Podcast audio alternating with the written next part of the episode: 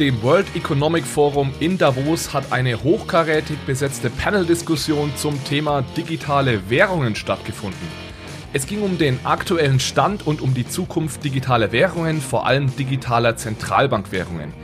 Welche Zentralbanken arbeiten an digitalen Währungen und was ist deren Motivation?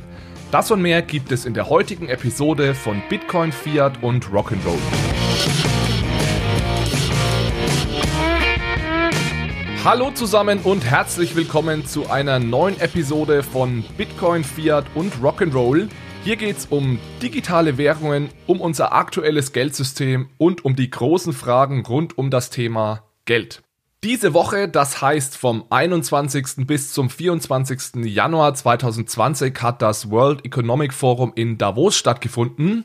Das ist eine der wichtigsten politischen oder ökonomischen Konferenzen weltweit. Die findet jährlich Ende Januar mit rund 3000 Teilnehmern im kleinen Städtchen Davos in der Schweiz statt. Ja, da geben sich Staatsoberhäupter, CEOs der wichtigsten Unternehmen der Welt und sonstige wichtige Persönlichkeiten die Klinke in die Hand. Dieses Jahr waren zum Beispiel wieder Donald Trump da, Angela Merkel, Greta Thunberg und so weiter. Und am Donnerstag diese Woche, das heißt am 23.01., hat außerdem ein hochkarätig besetztes Panel zum Thema digitale Währungen bzw. digitale Zentralbankwährungen stattgefunden. Und ich möchte das mal als Anlass nehmen, etwas genauer über den Stand der Entwicklungen bei digitalen Zentralbankwährungen zu reden, uns einen kleinen Überblick zu verschaffen und dieses Panel kurz mit euch ja zu besprechen, durchzugehen, zusammenzufassen und eventuell an der einen oder anderen Stelle einige Kommentare zu den Aussagen der Panel-Teilnehmer abzugeben. Vielleicht ganz kurz zu den Teilnehmern dieser Diskussion. Wir haben einmal Sheila Warren. Sie war von Seiten des World Economic Forums die Moderatorin dieses Panels. Also sie ist, sie arbeitet beim World Economic Forum. Sie ist da Head of Blockchain und Distributed Ledger Technology. Sie hat in Harvard studiert und äh, ist danach äh, Stationen als äh, Anwältin und auch bei Non-Profit-Organisationen schließlich beim World Economic Forum gelandet. Sie hat, wie gesagt, die Moderation übernommen. Dann war Thar Tharman Shanmugaratnam dabei. Er hat einen ziemlich beeindruckenden Lebenslauf, muss ich sagen. Ich hatte ihn vorher gar nicht so auf dem Plan. Er war Bildungsminister und auch Finanzminister in Singapur. Er hat an der LSE, an der London School of Economics studiert, an der Cambridge University und auch in Harvard. Mittlerweile ist er auch wieder in Singapur sogenannter Senior Minister and Coordinating Minister for Social Policies äh, Policies. Ja, das ist so eine Art äh, Sozialminister. Ich weiß gar nicht, ob es etwas Vergleichbares äh, in Deutschland oder der Schweiz äh, gibt. Er ist außerdem auch Vorsitzender der Monetary Authority of Singapore. Also er ist Chef der Zentralbank in Singapur und dadurch Zentralbanker. Dann sitzt jemand in dieser Runde, den viele von euch sicherlich kennen, und zwar David Marcus. Er ist Chef von Calibra von Facebook und er ja, ist, ähm, ich würde sagen, immer noch der Kopf der Libra-Bewegung. Er ist immer noch das Gesicht, wenn es um, um Libra geht. Er war, ist ein Serial Entrepreneur, das heißt, er hat verschiedene Startups gegründet. Eines davon hat er dann an PayPal verkauft, hat dann auch einige Jahre bei PayPal gearbeitet und seit 2014 ist er bei Facebook. Zuerst war er dort für den Messenger zuständig, für den Facebook Messenger und seit 2018 ist er eben für Libra zuständig und hat den Start von Libra äh, mit vorangetrieben. Dann nächster Panel-Teilnehmer Valdis Dombrovskis. Er ist ein Lette. Er war viele Jahre Premierminister in Lettland, ist mittlerweile bei der Europäischen Union das heißt, er ist Vizepräsident. Ich muss gerade schauen, wie das genau heißt. For an economy that works for people. Fragt mich nicht genau, was das für eine, für eine Institution innerhalb der EU, EU ist. Er gehört auf jeden Fall zur Europäischen Kommission. Dann noch zwei weitere Teilnehmer. Der nächste Benoit Curé. Ihn kenn, kennen einige von euch eventuell auch. Er war viele Jahre Direktoriumsmitglied der Europäischen Zentralbank und zwar von 2012 bis vor wenigen Wochen. Dann ist er nämlich zur BIS gewechselt, also zur Bank for International Settlements in Basel. Das ist die, ja, man sagt immer die Zentralbank der Zentralbanken. Also so da die Institution, die über allen Zentralbanken steht, in der sich Zentralbanker treffen, auch Politiker natürlich, Geldpolitiker äh, und über das internationale Geldsystem diskutieren und äh, dazu arbeiten. Und er ist dort innerhalb der BIS der Chef des vor kurzem gegründeten BIS Innovation Hubs und die arbeiten ganz spezifisch eben auch an digitalen Zentralbankwährungen. Und auch schon in seiner Arbeit bei der EZB hat sich Benoit Curé intensiv mit digitalen Währungen auseinandergesetzt. Und last but not least, äh, Neha Narula Sie ist vom MIT, also vom ähm, Massachusetts Institute of Technology, vom Media Lab des MITs. Das ist eine, ja, eine der führenden Research-Institutionen im Bereich digitaler Währungen, Cryptocurrencies und auch der Blockchain-Technologie. Und sie ist dort eben die Direktorin für die digitale Währungsinitiative im MIT Media Lab. Ja, und äh, diese Neha Narula fängt auch gleich am Anfang an, um mal so ein bisschen das Thema einzugrenzen, denn das Panel selbst hat einen relativ ja, weit gefassten Namen gehabt. Da, da ging es einfach um digitale Währungen. Aber Neha Narula hat dann am Anfang gleich klargestellt, dass es in diesem Panel eben nicht um Bitcoin geht, also nicht um Cryptocurrencies, sondern um digitales Fiat-Geld. Und für digitales Fiat-Geld ist im ganzen Vergleich zu Cryptocurrencies eben nicht notwendigerweise eine, eine Blockchain-Technologie nötig. Auch wenn natürlich diese ganzen Diskussionen rund um digitales Fiat-Geld durch das Aufkommen von Bitcoin und Blockchain äh, getriggert wurden, ist es nicht notwendigerweise so, dass digitale Zentralbankwährungen unbedingt auf Blockchain-Technologie basieren müssen. Das ist, denke ich, eine Sache, die es immer wieder gilt herauszustellen, denn das führt meiner Meinung nach oft nach Verwirrungen. Es ist ja auch so, dass wir heute eigentlich schon digitales Fiat-Geld haben. Also es gibt ja die Zentralbankreserven, die Banken eben untereinander handeln können. Also deswegen ist auch so ein bisschen die Frage, was ist denn jetzt so neu daran und warum diskutieren wir plötzlich alle über digitales Fiat-Geld, obwohl es das Ganze ja schon seit Jahrzehnten gibt. Und was sich eben mit äh, digitalen Zentralbankwährungen mit diesen CBDCs, den Central Bank Digital Currencies, ändern würde, ist, dass der Endnutzer, also der Konsument, das heißt du und ich, direkt auf die Zentralbankwährung zugreifen können, und zwar in einer digitalen Form. Eventuell weißt du das, wenn du schon länger hier dabei bist, dass wir aktuell zumindest in digitaler Form kein Zentralbankgeld, also kein echtes gesetzliches Zahlungsmittel halten können.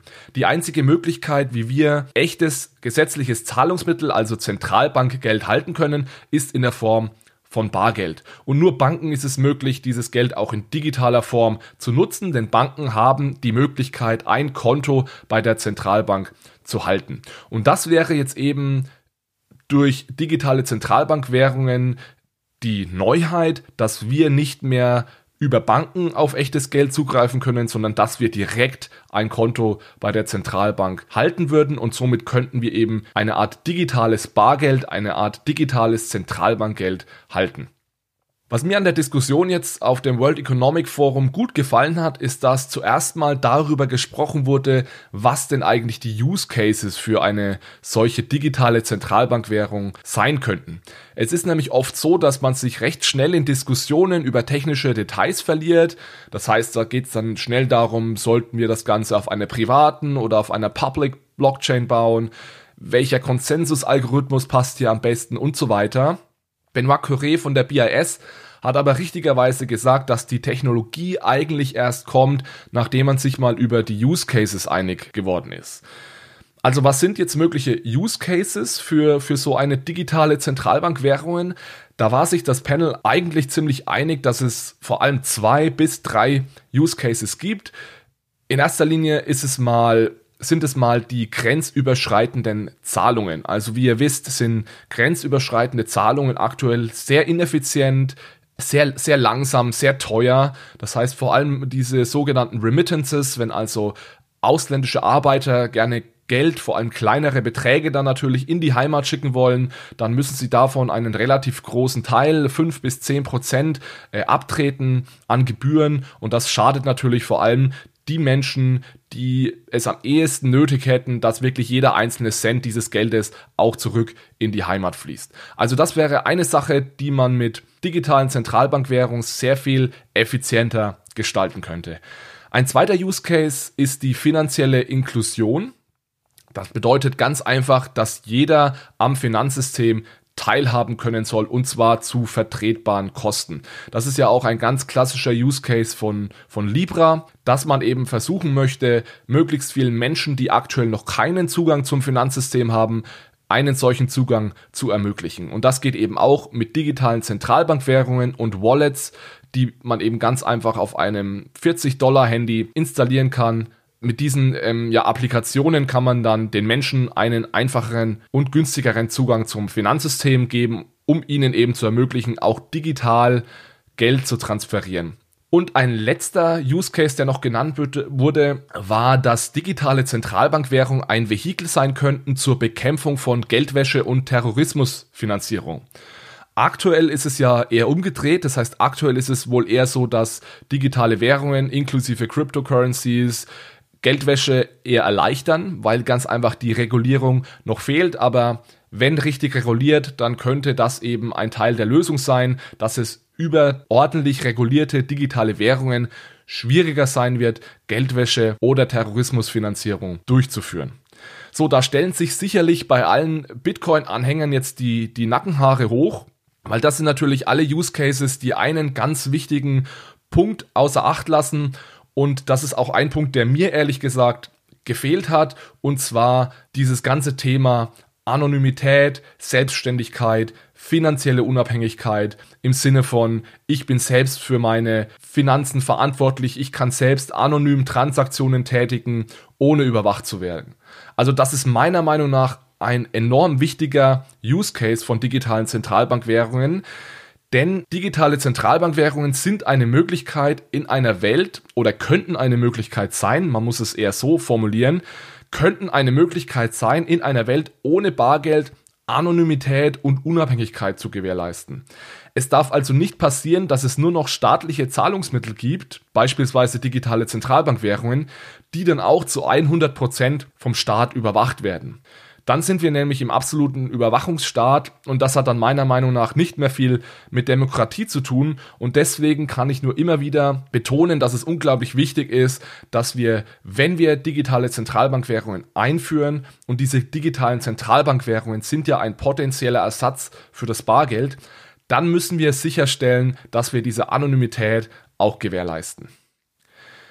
Ja, es ging dann danach in diesem Panel darum, wo stehen wir eigentlich heute und Benoit Curé hat da auf eine frisch erschienene Studie der BIS hingewiesen, die ist tatsächlich auch erst an diesem Donnerstag kurz vor dieser Panel-Diskussion erschienen. Es handelt sich dabei um einen, ein Update einer Umfrage, die die BIS zum ersten Mal im Jahr 2018 durchgeführt hat unter 66 Zentralbanken. Und diese Zentralbanken wurden gefragt, inwieweit sie an digitalen Zentralbankwährungen arbeiten, welche Use Cases sie sehen, was ist ihre Motivation, welche Art von digitaler Zentralbankwährung sie beackern und so weiter. Und dort haben tatsächlich gut 80 Prozent der befragten Zentralbanken geantwortet, dass sie an digitalen Zentralbankwährungen arbeiten. Das sind noch 10% mehr als im letzten Jahr.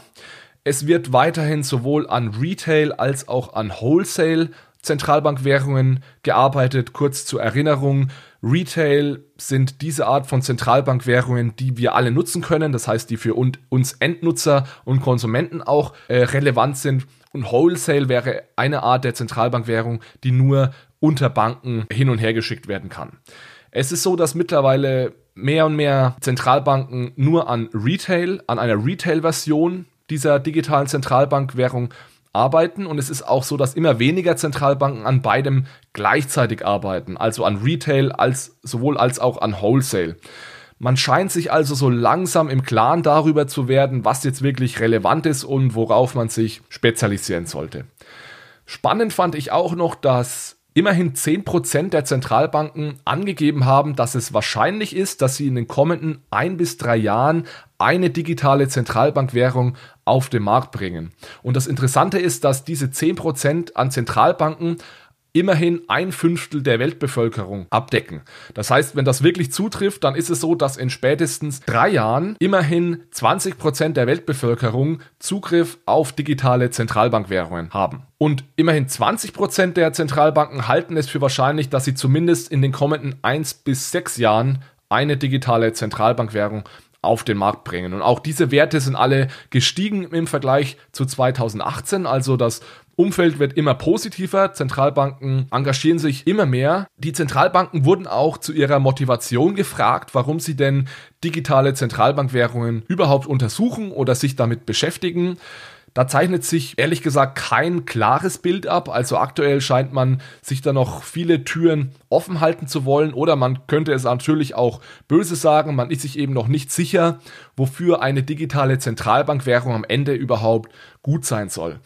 Ein klassisch, eine klassische Motivation ist normalerweise die Finanzmarktstabilität. Das spielt natürlich eine Rolle. Was auch auffällt, ist, dass es in einigen Bereichen große Unterschiede gibt zwischen der Motivation von Entwicklungsländern und der Motivation in entwickelten Ländern. Also beispielsweise spielt natürlich so etwas wie finanzielle Inklusion eine viel größere Rolle in Entwicklungsländern. Es ist auch generell so, dass Entwicklungsländer etwas aggressiver auf das Thema anspringen als entwickelte Länder und da auch schon etwas mutiger und weiter sind als die großen Industrienationen. Ich verlinke euch diesen kurzen Report zur BIS-Umfrage gerne in den Show Notes, wenn ihr da mal reinschauen wollt. Ähm, ja, ist wirklich sehr interessant. Das Panel hat sich dann schließlich dem Thema gewidmet, wie denn eine Zukunft digitaler Währungen aussehen könnte. Vor allem ging es da um das Thema, wie, welche Rolle sollte der Staat, also der öffentliche Sektor spielen und welche Rolle sollte der Privatsektor spielen. Es waren sich eigentlich alle einig, dass es im Endeffekt aus einem, auf einen Mix aus staatlichen und privaten Lösungen herauslaufen wird. Unterschiede gab es dann eher in der genauen Rollenverteilung, also wie viel Verantwortung sollte jetzt der Staat übernehmen in einem solchen digitalen Zahlungssystem und wie viel sollte man der Privatwirtschaft überlassen. Der Trade-off liegt hier, glaube ich, auf der Hand.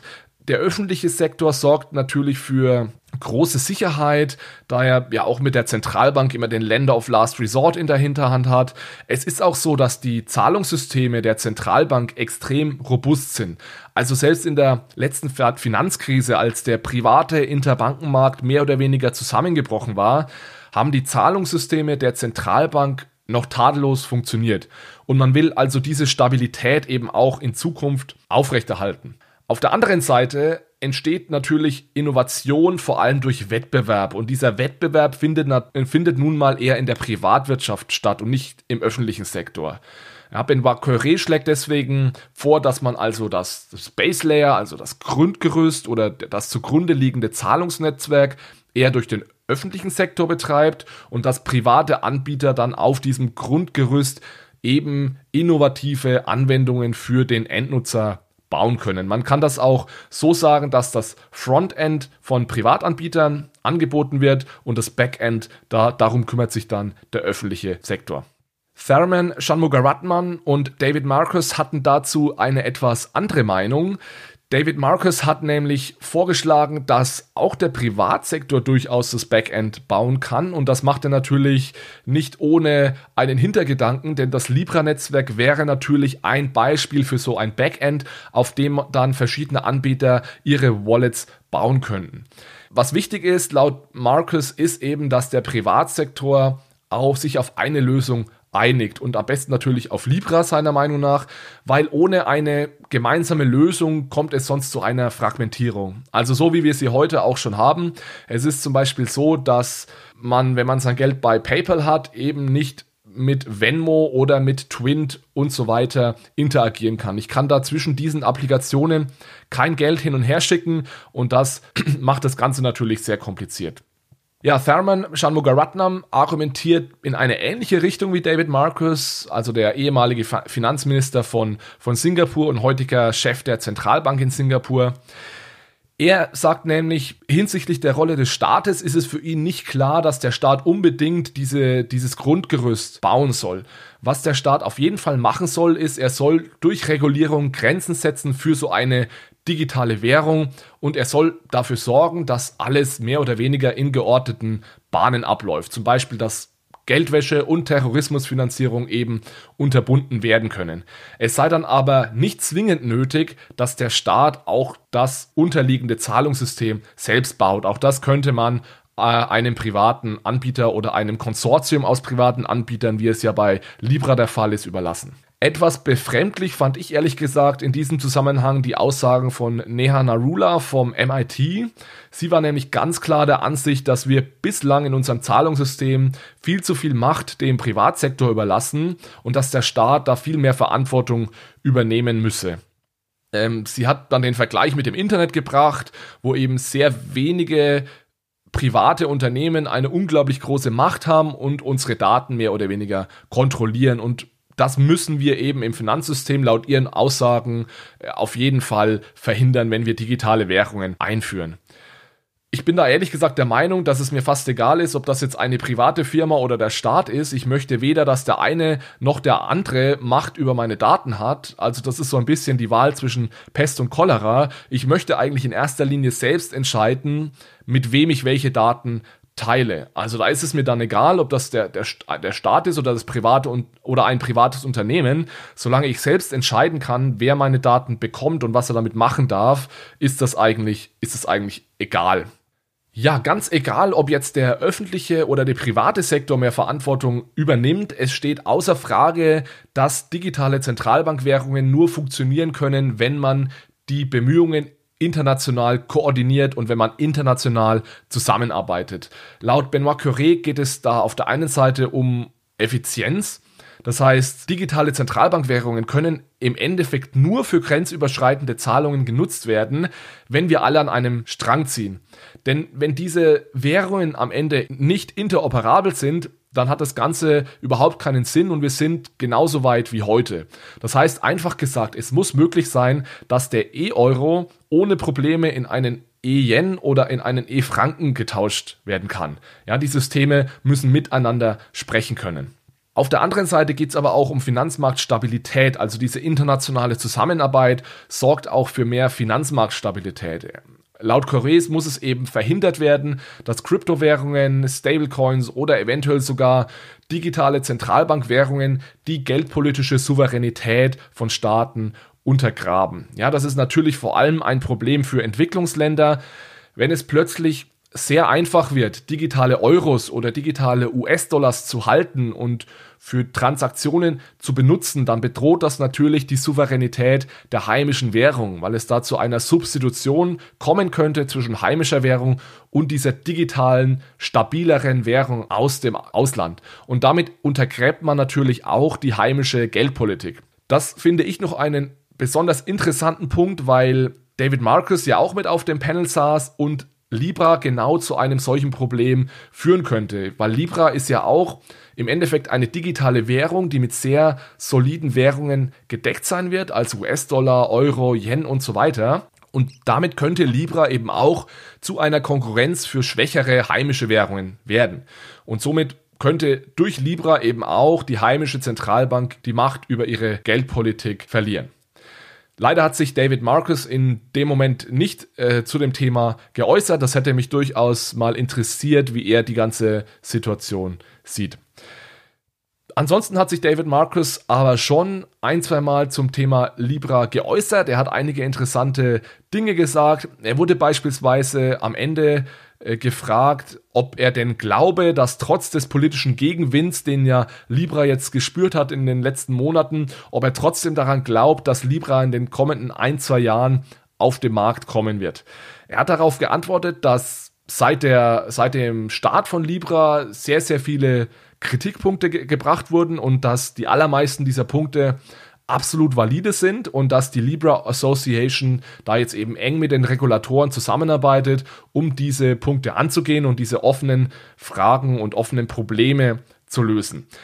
Er hat auch nochmal betont, dass es zum Launch von Libra eventuell einige Missverständnisse gab, da viele anscheinend gedacht haben, dass Libra bereits ein fertiges Produkt sei.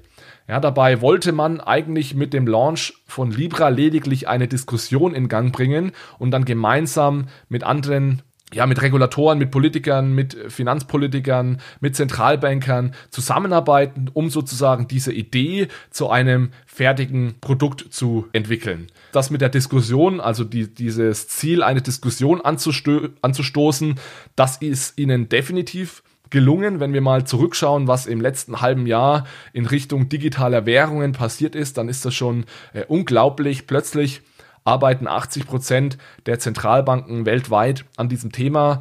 China ist laut eigenen Aussagen kurz davor, eine digitale Zentralbankwährung auf den Markt zu bringen. Also wenn mir das jemand vor einem Jahr gesagt hätte, da hätte ich da sicherlich nicht dran geglaubt. Es gab auch einige Themen, die nicht besprochen wurden und die mir ehrlich gesagt gefehlt haben. Und zwar wurde nicht über die Konsequenzen von einer digitalen Zentralbankwährung für das Bankensystem gesprochen, beziehungsweise es wurde nur ganz kurz und am Rande und sehr oberflächlich darüber gesprochen. Ich muss der Moderatorin zugutehalten, dass sie die Frage durchaus gestellt hat, und zwar explizit an äh, Vladis Dombrovskis von der Europäischen Kommission. Der hat allerdings auf diese Frage etwas wirklich völlig anderes geantwortet. Also seine Antwort hatte rein gar nichts mit dieser Frage zu den Risiken für das Bankensystem zu tun. Am Ende während des offiziellen QA wurde das dann deswegen auch nochmal von, von einer Dame aus dem Publikum aufgegriffen. Sie hat dann auch nochmal danach gefragt, wie es denn ist mit den Auswirkungen für, für das Bankensystem. Aber die Antworten gingen dann eher so in die Richtung, ja, wir müssen uns Zeit lassen und das in Ruhe angehen. Wir sind jetzt erst ganz am Anfang und so weiter. Es gibt sehr viele Probleme, aber aktuell scheint da noch niemand wirklich eine Antwort auf dieses, auf diese Auswirkungen auf das Bankensystem zu haben.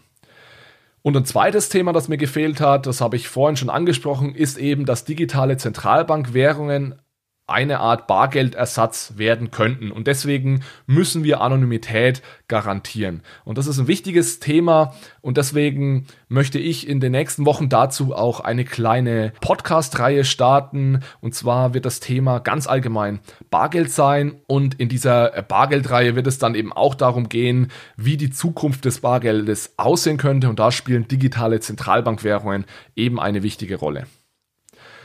Ja, im Großen und Ganzen war das eine sehr interessante Runde. Also wer 45 Minuten Zeit hat, dem lege ich das ans Herz, da mal reinzuhören. Ich packe euch den Link zu dem Video in die Show Notes. Zusammenfassend wurde das so ein bisschen bestätigt, was ich vor zwei Wochen hier mit Michael besprochen habe, als wir über den Ausblick für digitale Zentralbankwährungen im, zwei, im Jahr 2020 gesprochen haben. Und zwar, wir sind aktuell ganz am Anfang. Es werden aktuell erstmal mögliche Use Cases diskutiert. Die große Herausforderung ist eben, dass so eine digitale Zentralbankwährungen oder sonstige digitale Währungen, die wirklich weltweit operieren, einen extrem großen Einschnitt in das Finanzsystem darstellen. Und das birgt natürlich eine gewisse Gefahr von Nebenwirkungen, die der Finanzstabilität schaden könnten. Ich habe das in der letzten Episode so beschrieben, dass die Zentralbanken im Endeffekt aktuell da am offenen Herzen operieren und deswegen müssen sie sehr behutsam und vorsichtig vorgehen und das verstehe ich auch. Was aber auch klar geworden ist, ist, dass digitale Zentralbankwährungen kommen werden. Es ist noch unklar, in welcher Form und für welchen Use Case, aber diese Entwicklung lässt sich nicht mehr zurückschrauben. Internationale Kooperationen sind dafür unabdingbar. Das heißt, wenn jeder sein eigenes Süppchen kocht, dann sind wir genauso weit wie heute, da eben, wie gesagt, einer der hauptsächlichen Anwendungsbereiche von digitalen Zentralbankwährungen diese grenzüberschreitenden Zahlungen sind. Und für grenzüberschreitende Zahlungen ist es notwendig, dass Zentralbanken weltweit zusammenarbeiten. Ein Thema, das mir zu kurz gekommen ist, ist wie gesagt die Rolle der digitalen Zentralbankwährungen als Bargeldersatz und wie eine solche digitale Zentralbankwährung designt sein müsste, damit sie als echtes digitales Bargeld fungieren könnte. Dem Ganzen schaffe ich aber, wie gesagt, ab der nächsten Episode Abhilfe, wenn wir unsere neue Podcast-Reihe zum Thema Bargeld starten. Wir schauen uns dann, wie gesagt, über mehrere Episoden mal genauer an, was Bargeld eigentlich ist, welche Vor- und Nachteile Bargeld hat und wie die Zukunft des Bargelds aussehen könnte. Bis dahin vielen Dank fürs Zuhören. Vielen Dank wie immer für eine gute Bewertung in der Apple Podcast App. Ich lese mir die Bewertungen äh, wirklich durch und freue mich über euer positives Feedback. Wir hören uns dann in zwei Wochen. Bis dahin, ciao, ciao.